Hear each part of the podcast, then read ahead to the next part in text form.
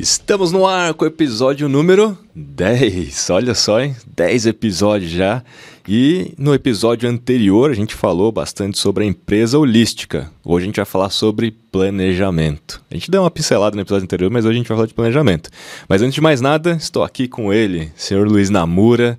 É, esse é o homem, porque o podcast é o cérebro do Namura, né? Estou dissecando esse cérebro aqui ao longo dos episódios e a gente ainda tem muita, muito caminho ainda. Então, até lá, espero que você esteja vivo aqui para a gente poder dissecar ainda mais, né? Porque a ideia é a gente conseguir entender cada vez mais sobre empreendedorismo, porque esse é o podcast do empreendedor.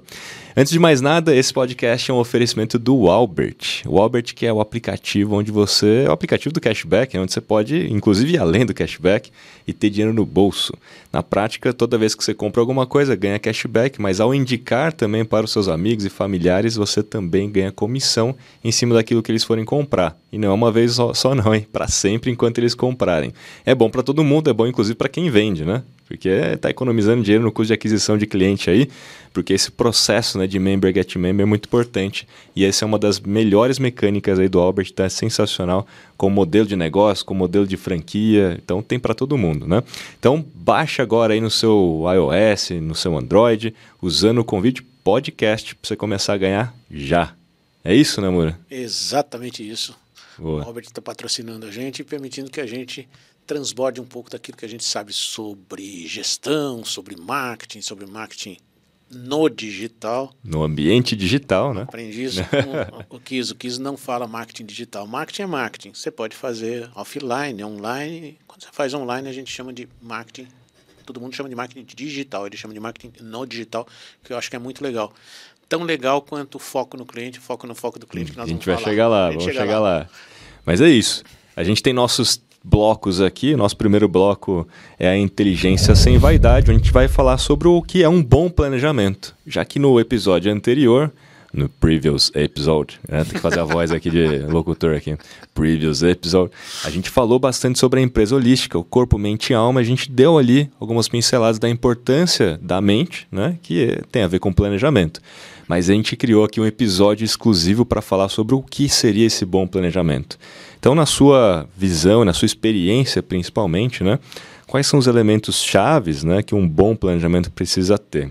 Só para recordar também um ponto, né, a gente falou do Business Model Canva no, no episódio anterior, que é um modelo rápido para que você teste modelos de negócio e enxergue muito rapidamente para fazer um rápido planejamento. Né? Mas supondo que a gente, pô, enxerguei o um modelo, é esse caminho que eu quero traçar, vale a pena a gente se aprofundar e ter mais vamos dizer, fazer um diagnóstico e fazer um plano um pouco mais extenso para a gente sair do papel e executar? Eu diria a seguinte coisa: valer vale, nem sempre você consegue, porque fazer um planejamento estratégico denso você pode demorar 3, 4, 5 dias. A gente tem costume aqui na empresa, agora com a pandemia a gente parou de fazer isso porque, enfim, ficou um pouco complicado. Mas ter um negócio que a gente chama de planejamento estratégico ou panorama. Qual a diferença do panorama para o planejamento? O planejamento estratégico ele é mais profundo, o panorama é um pouquinho menos profundo. Então, às vezes, para fazer uma coisa pequena, um planejamento baseado no Canva é, é bastante tranquilo. Quando você quer pensar a médio prazo, aí você precisa aprofundar naquelas diretrizes que saíram do Canva. Então, por exemplo, para definir o propósito de uma empresa, ele não pode ser, nenhum planejamento pode ser de cima para baixo. Eu acho que a diretoria, o CEO, enfim, podem ter a, a, as diretrizes, mas você tem que envolver as pessoas, porque as pessoas só vão praticar aquilo que você planejar se elas colaborarem. Isso é fundamental. Então a gente faz um, um, um planejamento estratégico aqui, às vezes todo final do ano para o ano que vem, ou então, como a gente lida durante muito tempo, basicamente com educação, em janeiro e fevereiro para a coisa começar a valer a partir de março. Parece aquelas coisas da televisão que de dezembro até, sei lá, abril, é, são algumas coisas diferentes. Big Brother. É o calendário vida. móvel, né? O calendário quando, móvel. Quando começa o seu ano, né? Exatamente. E daí começa em abril é. as novidades. É, eu não sou da televisão, mas a gente percebe é. que é mais ou menos isso. Tem que ter um planejamento para fazer isso lá. Sim. Então, Conceitos básicos de planejamento. Primeiro, reúna um, um, bom contingente de pessoas da sua empresa. Se você tiver, sei lá, 10 mil pessoas na sua empresa, tenho convicção que as pessoas que estão assistindo aqui, pouquíssimas estarão é, à frente de empresas com esse contingente, você não vai reunir 10 mil pessoas. Uhum. Você vai reunir pessoas que podem realmente colaborar e que representem essas 10 mil pessoas. Não é esse o nosso caso. Então eu sugiro que os sócios estejam presentes nisso e os principais executivos da empresa estejam presentes nisso e os principais colaboradores de setores. Para quê? Para que você tenha uma visão mais ampla é, tanto do estratégico quanto do operacional. É muito interessante no planejamento, às vezes a gente pensa coisas maravilhosas e operacional, o cara está falando, esse cara é doido. É. Isso aí não vai dar certo nunca. Aí você não envolveu ele, depois ele não está comprado e não vai executar, né? Vai E ser mais, resistente. É, é perfeito isso. E mais, quando ele não é ouvido aqui no ambiente de planejamento, no, na rádio que corre dentro da empresa, eh, ele vai falar: esse negócio não vai dar certo. Se não der certo, ele se sente vitorioso e fala o seguinte: eu não falei? Exatamente. Entendeu? Ele vai jogar. Então, você tem que envolver um conjunto razoável de pessoas. Quais pessoas, quantas pessoas, não tem uma regra para isso. Simplesmente pessoas que podem te ajudar a pensar o futuro da empresa. Qual é a primeira coisa que você vai definir no planejamento? Isso pode estar definido já há muito tempo e você só revisita, porque a empresa é algo vivo. Propósito. Teu propósito ainda é válido? Você pode ter tido um propósito em 1970 que hoje não tem mais condições de ser mantido. Uhum. né? Os propósitos mudam porque a cultura muda. Em geral, o propósito é perene. né? Um propósito de servir a outro é perene, em 1970 e em 2020. Mas existem propósitos mais é, é, flexíveis que não são tão perenes, então você pelo menos revisita. Uhum. Ah, por que, que eu estou aqui? Por que, que eu existo como empresa? Depois, qual é a missão?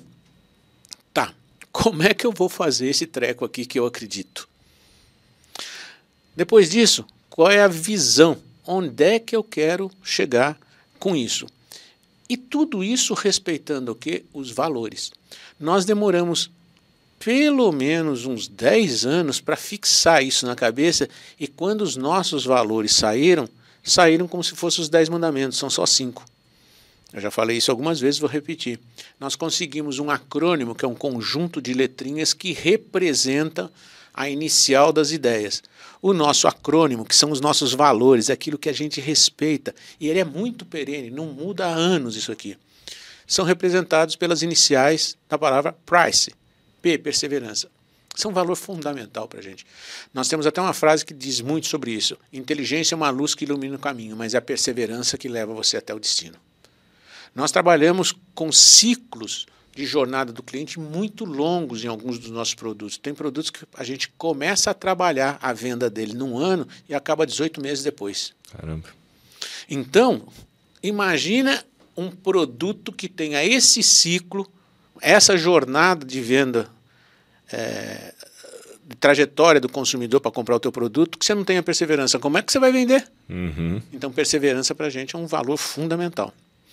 O segundo é resultado. Cara, se você não tem resultado, não venda o teu produto, porque vão falar mal de você mais dia, menos dia. E resultado não é resultado para você, não, é resultado para o cliente, porque quando dá resultado para o cliente, acaba. Consequência. Consequência dá resultado para você. Uhum. Então, aquilo que não está dando resultado, você fica em cima nesses planejamentos. Por que, que não está dando resultado? O que, que nós estamos errando? Será que não entendemos adequadamente quais são as necessidades e o desejo do cliente? Você fica em cima, fica em cima, fica em cima. O planejamento é um bom momento. Eu tenho um propósito digno, nobre, valorizado pela sociedade, mas o produto que eu estou fazendo não está trazendo resultado para o outro, não está transformando a vida do outro. Então, você vai ter que pensar. Ou seja, né, só para fazer um breve parênteses, o planejamento não serve apenas para quem está começando um negócio, mas tem que ser revisitado Jamais, anos. todo ano, todo ano. O terceiro parâmetro nosso, né, o terceiro valor, é inovação. Acho que isso é tão óbvio, mas dizem que o denominador comum dos gênios é enxergar o óbvio. É. né? Então a gente tem que deixar o óbvio claro para as pessoas. Temos que inovar. Sabe por quê? Porque a, a, a empresa, normalmente, depois de um certo tempo, as pessoas entram com aquela energia e vão se acomodando, se acomodando, e quando elas vêm, elas não estão mais inovando. Nós temos casos aqui, você que é da área de tecnologia, eu que mexo muito com tecnologia, dezenas de empresas na área de tecnologia que faliram por falta de inovação.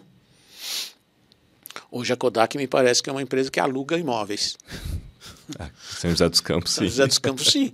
É. Sim. Tremenda inovação, hein? É. que faltou alguma coisa nessa área de inovação, e a gente pode citar aqui dezenas, blockbuster. Uhum. Tinha um em cada esquina. Não percebeu que o streaming vinha e engoliu o blockbuster. Né? Acabou. E é engraçado que todas elas seriam as melhores candidatas para fazer aquilo que as disruptaram, né? Exatamente. Mas o sucesso foi tão grande que deixou a empresa míope. É. Então, no momento do planejamento, você tem que olhar para o teu modelo de negócio e falar: isso aqui ainda é válido? Isso aqui está funcionando hoje, vai funcionar durante esse ano, no próximo ano? A palavra inovação, então, é fundamental. Quem não inova está morto, é uma questão de tempo. Bom, então já fui em três letrinhas aí dos nossos valores: perseverança, resultado e inovação. Agora vamos naquilo que a gente deu, falou muito na- na- na- no episódio passado. Alma. Então nós vamos para colaboração entre as pessoas. O C do Price é de colaboração. Uma alma negra, quer dizer, onde as pessoas fazem fofoca, as pessoas querem furar uma o olho da outra, usando uma linguagem bem popular, é uma, é, é uma empresa onde não há colaboração entre as pessoas. Cada um pensa em si, ao invés de pensar. Não é na empresa que você pensa, você pensa no cliente. E o cliente faz a empresa progredir, se a empresa progride, você progride. Só com colaboração ou cooperação, use o termo que você quiser, os dois começam com a letra C, é que você vai conseguir é, fazer a empresa ir para frente, né? no médio e longo prazo. E o último é equilíbrio. O equilíbrio é dose. Hein? Tenta equilibrar em cima da corda bamba para você ver como é difícil. Vale essa metáfora para a gente no, na- na- na- nas empresas. Porque tem horas que você tem que dar mais atenção para o marketing, mais atenção para as vendas, mais atenção para o corte de custos, mais atenção para as pessoas. É como aqueles pratos É, que tem em vários circo. pratinhos girando. Não né? pode deixar cair. Nossa, gente, mas é um sacrifício, é difícil. É, E corre pra cá, corre pra lá, corre pra quem foi que disse que é fácil? É. Aquela historinha que você é empresário, vou mandar nos outros final de semana, vai ser para mim? Esquece, cara. Se você pensa nisso, mas nem entra nisso por brincadeira, você vai trabalhar muito mais. Os ônus vão ser mais pesados e eu espero que se respeitar um conjunto de regras humanas que a gente coloca na empresa, os bônus também sejam melhores. Então, primeira etapa do planejamento é pensar em propósito, missão, visão e valores. Tá? E isso tem que ser construído. Não adianta você fazer uma, uma declaração sobre essas coisas e falar para todo mundo. Ninguém sente aquilo. Sim. Isso é terrível. O planejamento é um bom momento para para construir ou para revisitar. Existem outras coisas. Bom, aí você fez tudo isso, você vai ter que fazer uma análise do cenário. Você sempre está analisando o cenário, teu produto e os teus clientes. Mas vamos lá. Na análise de cenário, cenário macro. Você está na indústria petrolífera. Qual é o cenário macro? Acho que daqui a 30 anos o mundo vai ser dependente de energia renovável. Não vai mais depender de energia que polui, ou pretende não depender. Então, se eu sou um CEO da Petrobras, eu começo a transformar minha empresa numa empresa que extrai petróleo para uma empresa que gera energia. Uhum. São as macro tendências que você não controla. Né? Exatamente. Mas você consegue perceber que o mundo está indo para isso, porque senão daqui a 40 anos, 30 anos, não sei, quem trabalha com energia solar, energia eólica e outros tipos de energia vai estar bombando no mundo e você, quando tinha dinheiro para participar desse game, não usou o dinheiro para isso. Você vai morrer.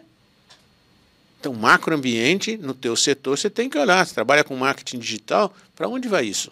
Você trabalha com empresas offline, no marketing de eh, varejo aí, eh, físico, isso vai existir daqui a um ano, dois anos, três anos? Ah, mas como é que eu vou saber disso? Leia, participe de fóruns, escute o que está falando. Então, macroambiente é uma coisa importante. E o macro envolve, obviamente, economia, política, envolve Tudo. tudo, né? Tudo.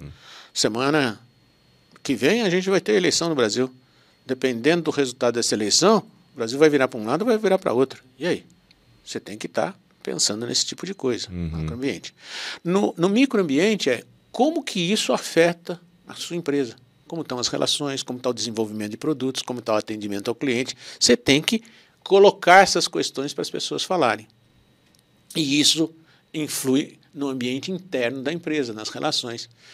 Se as vendas estão fracas, está faltando recurso, teu fluxo de caixa está comprometido, você vai ver que vai ter muita discussão. Se as vendas estão fortes, está todo mundo sorrindo um pouco mais. Então você tem que pensar nessas coisas. Além disso, você tem que definir os objetivos. O que, que você quer Isso é muito importante. Você quer crescer 5%? Você quer crescer 10%? O que, você vai fazer para isso acontecer? Não basta estabelecer uma meta, você tem que ter um planejamento para isso. Eu vou aumentar minha equipe de vendas. Ou então, eu estou no mercado local, eu vou abrir uma filial. Ou então, eu vou expandir por franquia. Como que você vai realizar aquilo que você está sonhando? Ok? Então, você tem que ter objetivos que você quer alcançar e metas. As metas, se possível, diárias, semanárias, mensais e anuais ou trimestrais. Tá? Por que, que as metas anuais são importantes? Porque se você atingi-las, você chegou na, no tamanho de empresa que você queria. Mas para você trilhar o caminho de Santiago de Compostela, que se eu não tiver equivocado são 820, 840 quilômetros, é só entrar no Google aí? Hoje é maravilhoso, né? Sim, precisa saber de muita não, coisa. Não precisa não, saber. Né? Só, só, Santiago de Compostela vai lá me dizer quanto tempo. Mas digamos que seja 840 quilômetros, eu não sei exato. É, eu tenho que dar o primeiro passo. Uhum. E por isso que as metas anuais, na minha metáfora, que é o Santiago, caminho de Santiago, Santiago de Compostela, que são 800 quilômetros, fazemos quantos quilômetros eu consigo andar por dia? Ah, 5 quilômetros, 10 quilômetros. 800 dividido por 10 são 80 dias.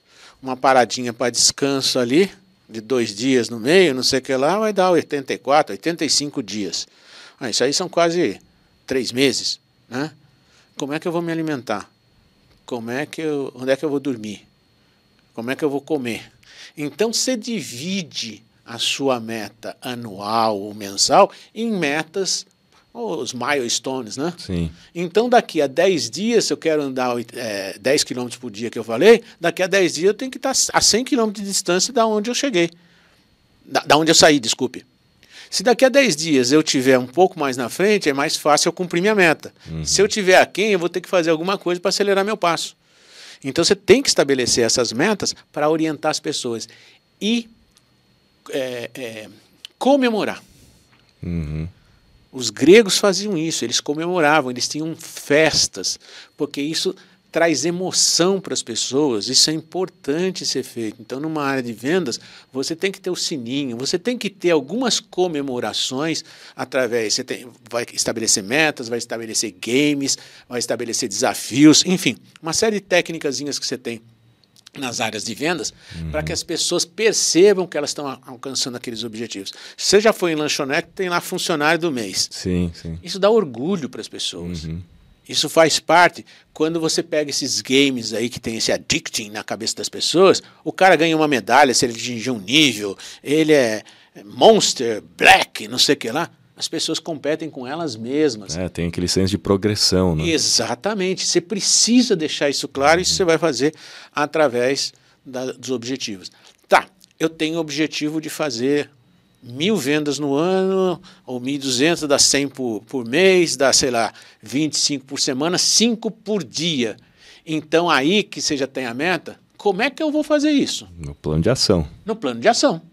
O plano de ação, então, vai me dizer: bom, eu sei que se eu der é, 100 telefonemas, eu vou conseguir marcar 10 visitas de vendas, por exemplo.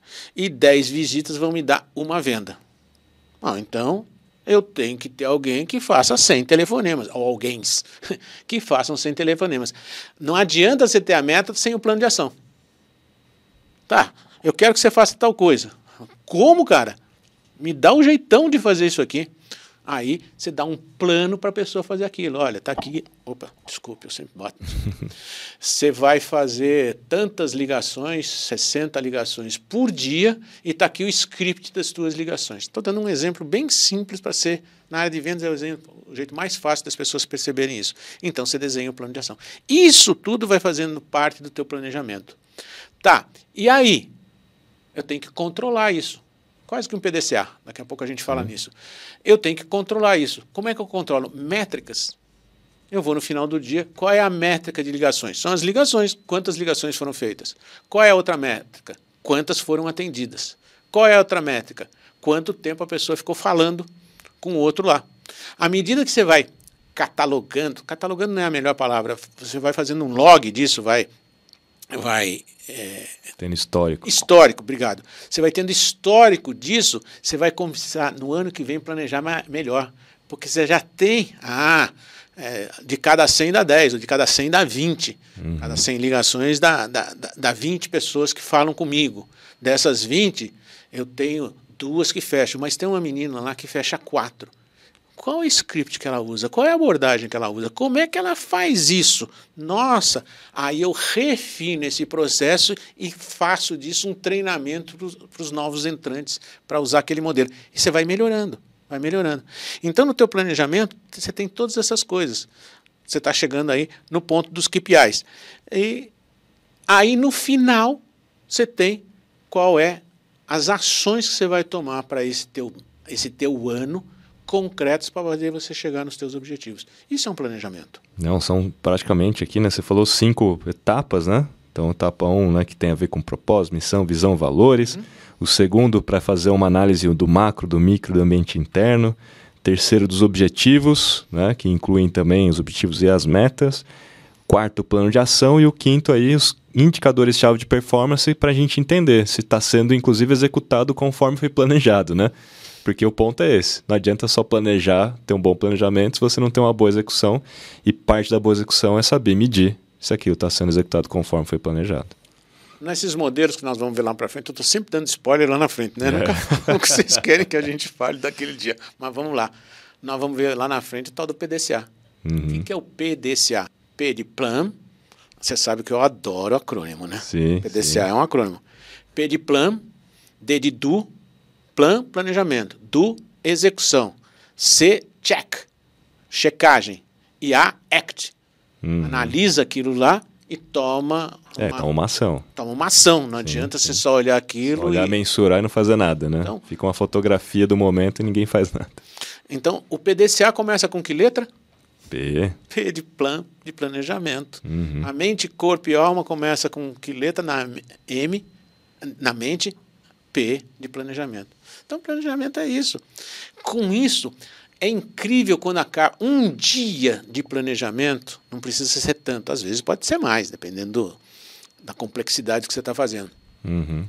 Você prepara a cabeça das pessoas para o ano inteiro. Todo mundo está sabendo qual é o mapa que você vai percorrer naquele ano. Isso é importante, né? As pessoas elas precisam saber o que, que vai acontecer para não sofrer de ansiedade, né? É isso. Isso acalma as pessoas, é. dá um norte. Todo mundo vai na mesma direção, não é cada um indo para um lado. Por isso que o planejamento é importante, uhum. porque dá esse norte. Ah, mas se vierem coisas externas aí que eu não estou prevendo? Não, se vierem, não, virão. Virão. Não tem o se vier. A gente falou aqui já, né, sobre isso. Cara, eu planejar imaginando que o que vai acontecer é o que você planejou, só se você for mãe de santo. Uhum. Entendeu? Você jogar búzios, tudo bem. Olha que nem ela. Né? é, tá, tá, difícil. Se for economista, você vai errar sempre. E previsão do tempo, não é, é precisão do tempo, também vai errar. Mas vamos lá, tirando a brincadeira de lado, mas dá um norte. E no planejamento, você pode usar uma técnica que, se não me engano, acho que foi a Shell a primeira que colocou isso no, nos anos 70, que é a técnica de cenários. Você pode, em algum, algumas etapas do planejamento, principalmente ali na análise dos ambientes macro e micro, colocar cenários. Se o cenário for de baixa inflação, baixa taxa de juros, o que, que isso significa? Ah, as pessoas vão ter mais dinheiro para comprar, eu devo crescer mais. Se o cenário for de alta inflação e para conter a inflação, o Banco Central vai colocar uma taxa de juros elevada, vai restringir o crédito, vai diminuir, sei lá, em 20% as minhas vendas. Como eu me preparo para isso? Uhum. Então, se você estudar nesse cenário aqui, eu vou aumentar minha força de vendas, enfim, em 10%. No outro cenário, no mais realista, eu vou manter a empresa do jeito que está. Eu já fiz meu OBZ, vou manter a empresa do jeito que está. E no cenário pessimista, eu vou ter que cortar algumas coisas, deixar pronto. Uhum. Sabe por quê? Porque quando acontece, você já vai tomar uma decisão racional e não emocional. E não, e não vai ser uma surpresa, né? Ninguém não. sai desesperadamente falando, nossa, o que, que aconteceu, né? Todo mundo já preveu de alguma forma. E você falou de OBZ, só para deixar claro para as pessoas, né? OBZ é orçamento base zero a gente falou no episódio anterior, então vá lá depois para conferir. Muito bem. A gente falou então das, das cinco principais etapas. Eu só queria colocar aqui um ponto né, sobre indicadores-chave de performance, porque no mercado sempre tem muita confusão entre métrica e indicador-chave de performance. Né? E, e, na minha concepção, as métricas, como você falou, número de ligações é uma métrica, né? Ou indicador, tanto faz. Aí sim são sinônimos, métricas e indicadores.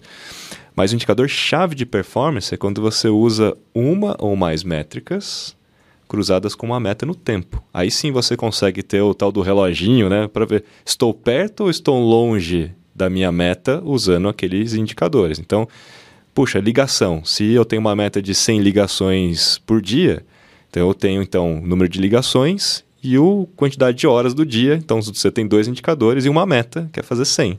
Então, tá, tá perto ou tá longe? Aí eu tenho o tal do KPI, né? O Key Performance Indicator.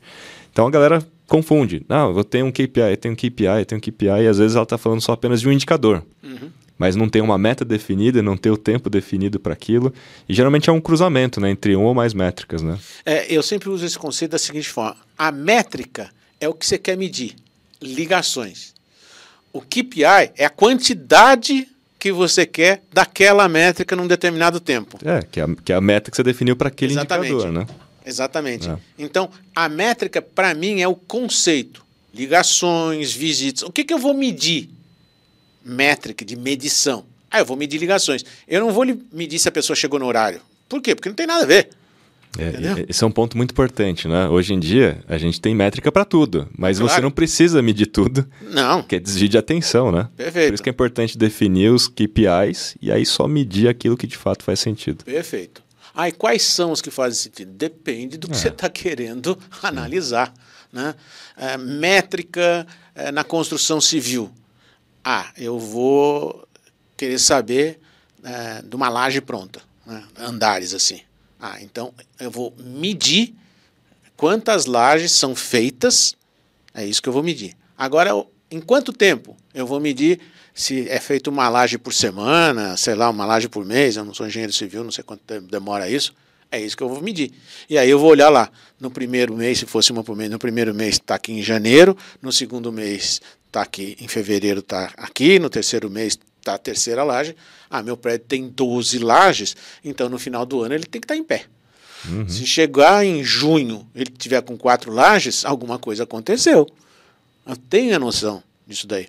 Quem quer se aprofundar nisso tem todos os sistemas de EGP e tal, é, escritório de gestão de projetos. Nós temos um aqui com o pessoal para fazer projetos que tem início, meio e fim. Uhum. É o melhor jeito de você organizar as equipes para entregar. Mas isso fica para outra conversa. Vamos para o um segundo bloco aqui, firmeza sem arrogância. Eu queria que você contasse uma história que eu li no livro, que é a história do perdido no mar, né? porque ela mostra claramente a importância de se planejar. E aí quero que você fizesse essa analogia com os negócios aí. Eu tenho dois arrependimentos. Um de ter colocado isso no livro, porque já está registrado, e outro arrependimento é o quis ter lido o livro e me pedir para contar essa história. Porque eu nunca me senti tão ignorante, tão imbecil em relação a isso. Eu estava lá em Baraqueçaba, que é uma praia no litoral norte de São Paulo, e apareceu um amigo meu, ah, vamos ver um, um negócio a vela lá, um laserzinho, tá? Nós fomos. Aí quando eu fui ver aquilo, tinha um barco lá de 22 pés e o camarada disse, ah, você já pilotou? Eu falei, já. Muito pouco, né? Ah, então vai dar uma volta com o barco. Ah, entrei no barco e fui dar uma volta. O que, que eu resolvi fazer? Para quem conhece a Ilha Bela, em São Paulo, eu acho que é a maior ilha marítima que tem no Brasil. Não sei se é, Fernando de Noronha, mas enfim, ela é grande pra caramba. É, se Fernando de Noronha é maior, ou hum. sei lá, Ilha de Marajó, que eu não sei se é fluvial ou marítima, tá lá no meio das duas coisas. Enfim, ela é grande demais. Eu resolvi dar uma volta na ilha. Simples assim. Sem planejamento nenhum. Eu achei que era uma coisa pequena. Bom, para resumir essa história, o motor do barco deu problema do outro lado da ilha eu tive que fazer um pequeno conserto ali sem ter nada. Eu não tinha planejado a quantidade de combustível, eu não vi o tamanho, o perímetro da ilha, eu não vi o tempo como é que estava, se ia virar, se não ia virar. Eu não calculei se eu tinha combustível suficiente para dar a volta na ilha. Olha que loucura. Não avisou ninguém. Eu não avisei ninguém. Bom, no final de quatro horas e meia, quando eu apareci, porque eu dei a volta inteira na ilha, tava conseguiu, todo mundo. Você conseguiu. Consegui porque o bom Deus é. me abençoou naquele dia. Aí é o tal da sorte mesmo, né? Essa foi, essa foi. Porque a irresponsabilidade é. foi tanta que eu falei, pô, um cara que, sei lá, né, tenta dar aula sobre essas coisas, estuda, pratica isso. O que, que deu, que bug deu na minha cabeça para fazer um negócio desses, cara? E eu fiz. Foi o maior erro que eu acho que eu cometi em termos de, do, do assunto planejamento, não ter planejado absolutamente nada e contar com a sorte.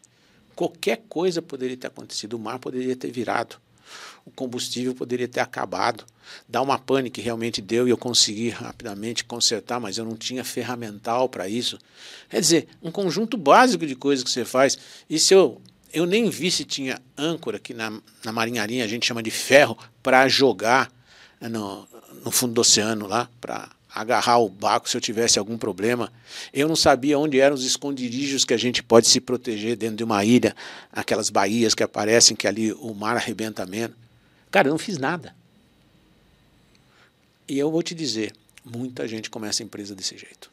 Sim. Tem uma ideia, acho legal e pá, se joga. É o que você fez, né? Você tinha um único você tinha uma ideia, assim, que na verdade você tinha um objetivo, vamos dizer assim, né? Que era dar a volta na ilha. É. Só tinha um objetivo, mas não tinha planejado nada e falou, nada. vamos executar. Então, a possibilidade de uma aventura dessas dar errado é grande. E a consequência pode ser grave, você pode pagar com a vida. Uhum. A mesma coisa com uma empresa. A consequência pode ser você pagar com a vida da empresa e ela morrer por falta de planejamento e algumas coisas mínimas. Ah, ninguém faz isso. Está cheio de gente que faz isso. isso. Sim, sim. Nem percebe. Então, quando você faz um planejamento e com mais pessoas, um dá uma ideia aqui, outro, você começa a ver que o negócio fica grande. Não é para te assustar, é para perceber que você tem um desafio que com a cabeça de todas as pessoas que estão ali com você, você pode ir adiante. Ah, mas se for, for eu sozinho, não tem problema. É melhor você fazer um pequeno planejamento do que não fazer planejamento nenhum. Uhum. Com essas, esses critérios aí que a gente colocou. Sim. Não. É, é essa aí acho que é a prova daquela pergunta. Existe sorte, né, pro, no, no empreendedorismo? Responde um pouquinho, né? Uma pitadinha, né? Uma pitadinha de sorte. Existe. É que sorte, para mim, eu divido em dois tipos. Vai. A sorte dos dados. Vai lá, jogou. Sim. Se der 6 e 6, você Aleatório. ganha alguma coisa. Vai lá na roleta, no cassino, na loteria. Né? Ela te beija às vezes. Que maravilha. Mas quanta gente que joga anos e a sorte não os beijou. Sim, Você a probabilidade é sempre pequena. É né? sempre pequena. É. Tá bom. Pautar sua vida pela sorte, eu acho que é um risco violento. Se você quiser correr esse risco, corre. Agora, existe uma outra que é a sorte construída. Eu quero ser alguma coisa no ano que vem. Então, eu planejo o que eu tenho que fazer esse ano. É se preparar para quando a oportunidade aparecer, conseguir pegar ela e. E mais além, eu costumo dividir a sorte. Eu vou ter que dar um spoiler aqui, porque eu sei que isso está lá na frente. Sorte, para mim, é o encontro da oportunidade com a competência. Competência, como é que você desenvolve? Estudando, lendo, trabalhando. É o único jeito de desenvolver competência, não conheço outro. E oportunidade, não espere ela cair no teu colo, vá atrás dela. Como? Com network. Gente que tem muita competência, mas não tem relacionamento, não é conhecido, não é lembrado. Gente que tem muita oportunidade, porque nasceu em berço de ouro, mas não tem competência, quando aparece oportunidade, ele não consegue pegar, ele nem vê que aquilo é uma oportunidade. Então, quando você junta a oportunidade com a competência, você tem a, a, a, a junção perfeita para ter um resultado muito grande. E o resultado, que é o que vai aparecer, muita gente vai dizer, pô, você teve É sorte. sorte, é verdade. Então a palavra sorte é uma palavra que vem derivada de fortuna. Ele teve a fortuna, a boa sorte, e vem da, do grego, isso aí dos romanos, tá? da deusa Tique romana, que tinha aquela ânfora é, que hoje tá muito, é, é usada como símbolo na agricultura, que é, é, Semeia, distribuía né? a sorte aleatoriamente. Não é dessa que eu estou falando. Eu estou falando da sorte sua que você constrói se você entender que a palavra sorte, tira ela e coloca fortuna. Como você faz fortuna? No lugar da palavra sorte. Uhum. Tendo competência e aproveitando com a sua competência as oportunidades. Essa dica é boa, hein? Substituir a palavra sorte por fortuna. Muito bem. Vamos para o bloco franqueza sem descrição. E aí é o seguinte, né? A gente está falando já de planejamento e tudo mais, e no momento que a gente já está executando, porque eu acredito que faz parte né, do bom planejamento você mensurar e ter uma boa execução para justamente poder fazer as, as reavaliações do planejamento ano a ano, né? então faz parte desse processo de planejamento ao longo do tempo. Tem metodologias que você acha que funcionam melhor ao longo desse tempo até chegar no, no próximo planejamento? Por exemplo, metodologia ágil, você acha que isso funciona para qualquer negócio ou não? As metodologias, metodologias chamadas ágil ou ágeis, sei lá como você quiser, elas surgiram na área de TI. Porque a área de TI era muito quadradinha. As pessoas pensavam basicamente é, em desenvolver o, o, produto. Mas tem até um, um, uma imagem, para quem é da área de TI, essa imagem tem uns 25, 30 anos, que é a comparação entre o que o cliente pediu, o que o, o, o o programador entendeu o que, que ele fez, o que, que saiu no final e o que, que realmente foi vendido, o que, que o cliente recebeu. É, é a imagem, não sei se quem já viu isso, depois acho que o pessoal talvez até consiga colocar aí. É, é uma árvore, o que ele pediu era um balanço. Né? Uhum. Então o galho da árvore tinha lá uma cadeirinha de balanço. O que o outro entendeu foi uma corda o que o programador fez foi um negócio totalmente esquisito. Ou seja, no final, o que venderam foi uma montanha russa. No final é muito ruim entre o que o, o, o cliente realmente queria, o que ele recebeu e o que ele pagou por aquilo. Está tudo confuso. Isso tinha muito a ver com não colocar o cliente dentro do processo para que ele acompanhasse isso e todo o foco não fosse só na documentação, não fosse só na programação, mas fosse sim em servir o cliente. Quando isso começou, há 30 anos atrás aproximadamente, começaram a surgir essas metodologias de programação que eram muito mais rápidas, mais ágeis, por isso se chama metodologia ágil. A área de administração começou a perceber que isso dava resultado na área de TI e começou a importar isso. E aí surgiram essas metodologias que o nome já está dizendo, são ágeis, são rápidas. Por exemplo, o Scrum é uma metodologia, quem quiser saber, entra no Google, vai lá, porque senão a gente vai dar aula aqui de Scrum, não é, essa, não é esse nosso objetivo. O Lean, que é uma outra metodologia, o Design Thinking, que é outra metodologia, o Sprint, que é outra metodologia. É, estas metodologias fazem com que a execução do que você tem que fazer seja muito mais rápida. Isso se usa, usa, usa muito hoje em dia, porque facilita você testar, fazer um MVP, ou testar no sprint, já testar a ideia antes do MVP, e conseguir observar se está no caminho certo. Até porque, né, todo planejamento não é perfeito. Então, assim, Nunca. em algum momento na execução você vai perceber que não, não dava para ser daquela forma. Então, hoje em dia, por exemplo, a metodologia sprint, se você comparar ela com o MVP, MVP é o menor produto viável. Você tem que construir um produto. Estou falando de um produto, não de um protótipo. Você uhum. tem que uhum. construir um produto para depois jogar no mercado. Isso pode demandar um tempo tão grande que lá na frente você vai descobrir construir a coisa errada, porque não era isso. Então, ao invés de você fazer um MVP, ter um produto, por que, que você não testa a ideia? A metodologia Sprint, que foi desenvolvida no Google, é uma metodologia ágil que corta caminho e você testa a ideia com um protótipo. Se a ideia for legal, você desenvolve o produto. O exemplo que eu dou é: você está no Rio de Janeiro e quer ir para Niterói.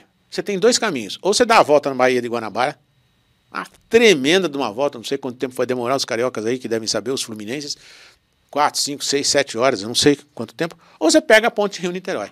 O sprint seria pegar a ponte Rio-Niterói. O MVP, nesse exemplo que eu estou dando, seria andar pela Baía de Guanabara. Então você escolhe. Então as metodologias ágeis são metodologias sim, que elas são ágeis. Elas fazem você chegar numa conclusão, você deve prosseguir naquela direção, naquele rumo, ou não, de forma muito mais rápida. E, e, e de novo, né? E por que, que isso é importante? Porque nenhum planejamento é perfeito e é mais interessante você tentar né, rapidamente descobrir e corrigir a rota do que ficar executando, executando e lá na frente falar, putz, deu errado. Aquilo que a gente planejou não deu certo. Você vai gastar tempo, dinheiro e vai desmotivar a tua equipe. Uma das coisas que acontece muito hoje é você começar numa certa rota que você acha bastante razoável e de repente começar a perceber que algo que você não viu está acontecendo. vou dizer, nós fizemos um aplicativo para juntar médicos com, com pacientes. Ok? Legal. Na época que nós criamos esse aplicativo, a, a telemedicina era proibida pela Associação Brasileira de Medicina, né? Sim. a MB, a Associação Médica Brasileira. Veio a pandemia, o que, que aconteceu? Teve que liberar. O cara queria, precisava uhum. ir ter uma consulta e liberaram. Isso mudou completamente. As pessoas que estavam habituadas a ir num consultório passaram a receber a consulta através de telemedicina. Se você não pivotar, ah, você planejou errado? Pô, como é que eu ia planejar um negócio desse tipo Covid? É muito. Aí é bola raro. de cristal é mesmo. Bola né? de cristal. Aí você não planejou, não tem um plano de contingência, mas daí você tem que se virar. É o que a gente fala de pivotar. Você uhum. pivota para outra área. Caramba, caiu um meteoro do lado da minha casa. Eu não estava prevendo um negócio desse, porque, porra, fazer um planejamento para imaginar que vai cair um meteoro, é. quando o que caiu, o último que caiu foi há 65 milhões de anos atrás, que matou os dinossauros, porra, vai ter bola de cristal assim lá longe, né? É, 65 milhões foi cair justo quando você estava aqui. É. Não dá. Então aí o que você tem que fazer? Aí você tem que ter agilidade para pivotar. Os planos ágeis te ajudam a ter essa agilidade. E, e, assim, nessa agilidade tem muito a ver, né? Eu acho que todas as metodologias ágeis têm muito a ver com, com a cooperação, né? Com a ideia de você envolver as pessoas e não ser uma coisa top-down, né? Porque geralmente top-down é, é, erro na certa, né? Ter essa cooperação e ter esse benefício da melhoria contínua, não é isso? É isso é, a metáfora que eu uso aí é o conceito do Kaizen.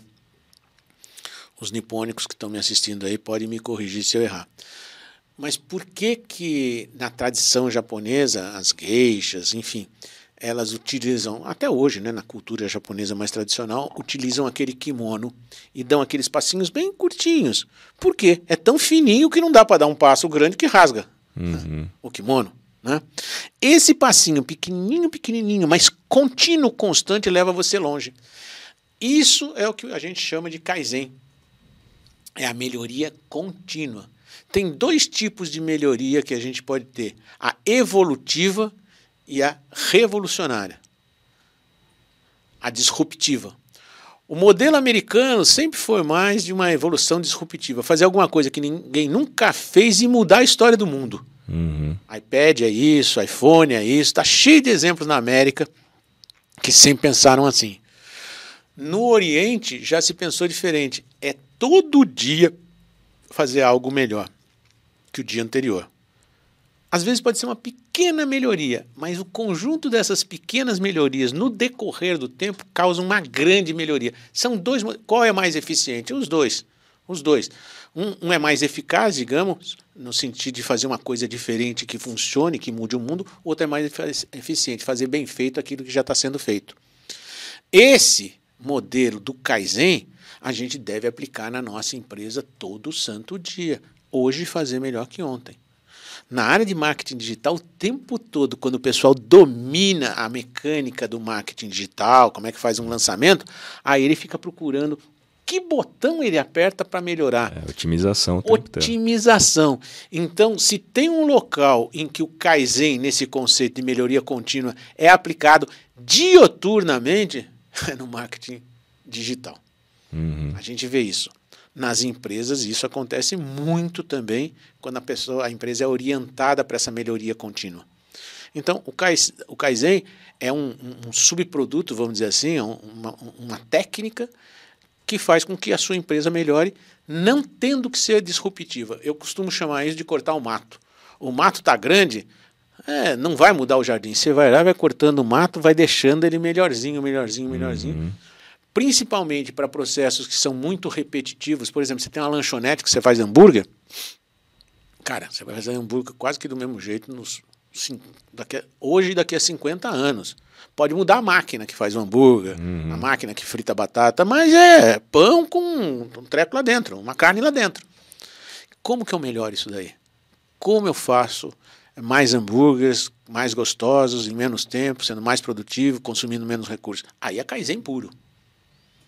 Ah, não, agora eu quero fazer um sanduíche estrambótico. Aí já é disruptivo. Sim, fazer o, o a fazenda do futuro, né? Fazer o é, hambúrguer é. sem carne. Um né? hambúrguer sem carne. Sem gosto de carne. Agricultura sem terra. Uhum. Isso é fantástico. Por que, que a planta fica na, no solo? Para pegar nutrientes. Então, em locais que eu não tenho muito solo, eu faço um prédio e faço aquelas plantações onde tem a planta e eu borrifo os nutrientes na raiz. Ela não precisa ir lá na terra para pegar. Eu borrifo os nutrientes e vai crescer aquele vegetal. Existem já é, agritu, agritu, agricultura de prédio. Uhum. É assim que é feito. Né? Então, é um jeito diferente, disruptivo de fazer para locais que não tem terra agricultável. E, e, assim, né, em vários desses métodos que a gente está falando, defendem, como você até colocou, né, o foco no cliente de colocar o cliente dentro do processo. Né? Mas no seu livro também você fala que muitas vezes é um erro né, você manter o foco no cliente. Que o ideal é você manter o foco no foco do cliente. Como é que é Essa é a diferença. Manter o foco no cliente, eu estou olhando para você mas eu tenho que entrar dentro do seu cérebro e olhar para aquilo que você está olhando. Sim. Eu não tenho que olhar para você, eu tenho que olhar para aquilo que é o seu desejo, a sua necessidade, aquilo que você quer, naquilo que você está focado. Ah. O que, é, o que é o resultado e o sucesso para ele. Para ele. É. Se eu focar no quiso, eu estou focando na superfície. Ah, o quiso quer crescer suas redes sociais, o Kiso, o, o quer aumentar o seu salário, o Kiso quer dar mais segurança para sua família, o Kiso quer fazer uma viagem. Ah, e aí eu vou usar os conceitos de ativação das pessoas e não de motivação das pessoas que a gente vai poder falar. Dá mais um spoiler aqui. Eu não motivo ninguém. A pessoa se motiva.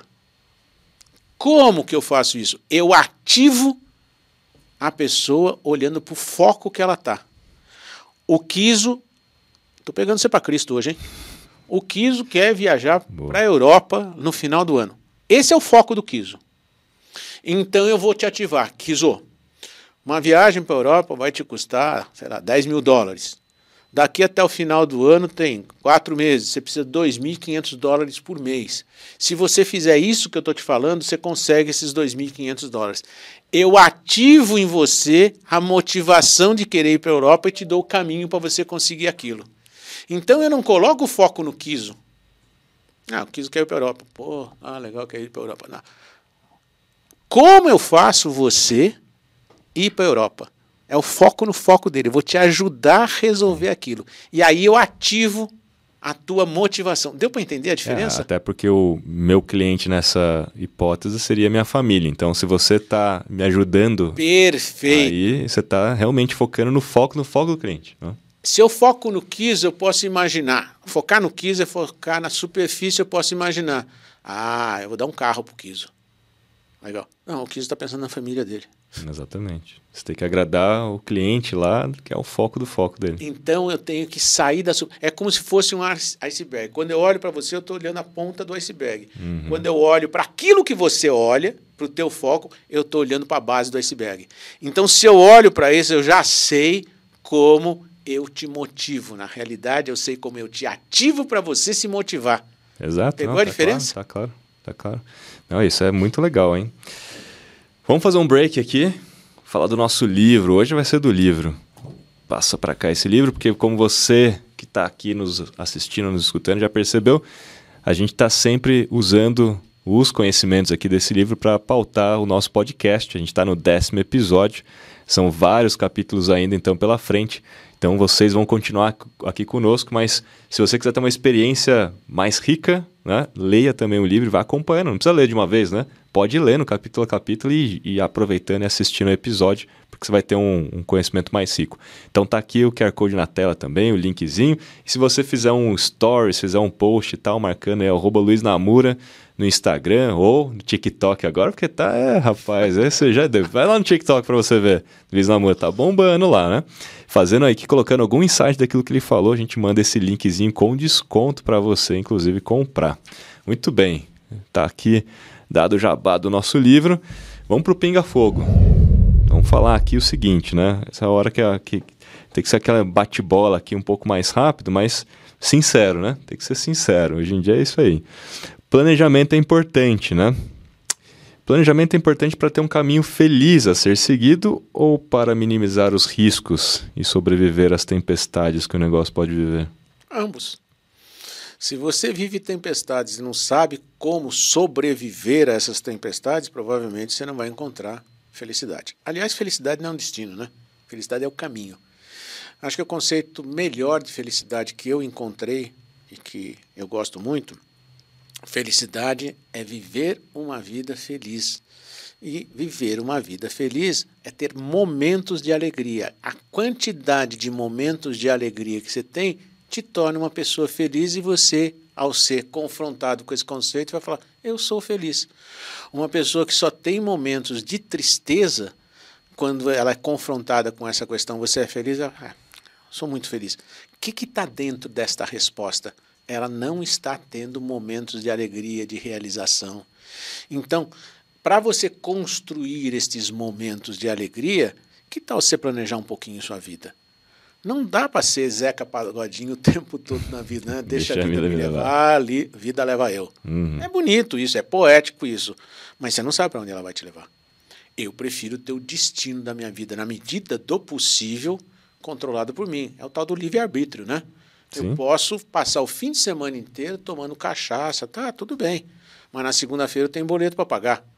Então, que tal é. se eu dividir um pouco de cachaça e um pouco de responsabilidade e planejamento para fazer, bom, na segunda-feira eu vou fazer isso, na terça aquilo, e aí a gente tem uma vida um pouquinho mais feliz.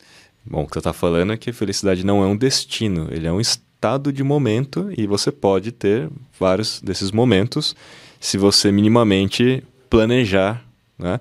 E aí, fazendo uma analogia com o diagnóstico lá do planejamento, né, que você tem o macroambiente, o microambiente, o ambiente interno.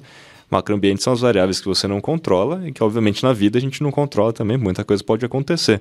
Mas os outros, né, o microambiente e o ambiente interno, você consegue mapear e minimamente ter o controle sobre aquilo para ter, talvez, uma probabilidade maior de estados felizes de momento, né? ao longo do tempo. É, o, o conceito que eu quero deixar para as pessoas é basicamente a seguinte coisa. É, não é felicidade não é alguma coisa que você vai encontrar lá na frente. Tem gente que vai, ah, quando a eu me busca aposent... da felicidade, a né? busca da felicidade. Quando eu me aposentar, eu vou ser feliz. Você nem sabe se você vai conseguir se aposentar ou vai estar morto antes. Uhum. Não é por aí. Você tem que fazer uma trajetória em que você tenha momentos de bastante regozijo, para que a quantidade desses momentos seja superior à quantidade de momentos difíceis que todos nós vivemos. Isso te transforma é, numa pessoa feliz porque a tua trajetória é feliz, independentemente dos, do, dos fatos que ocorram. Na realidade, os fatos que ocorrem são os fatos. É como você encara esses fatos que te deixa mais feliz ou mais infeliz.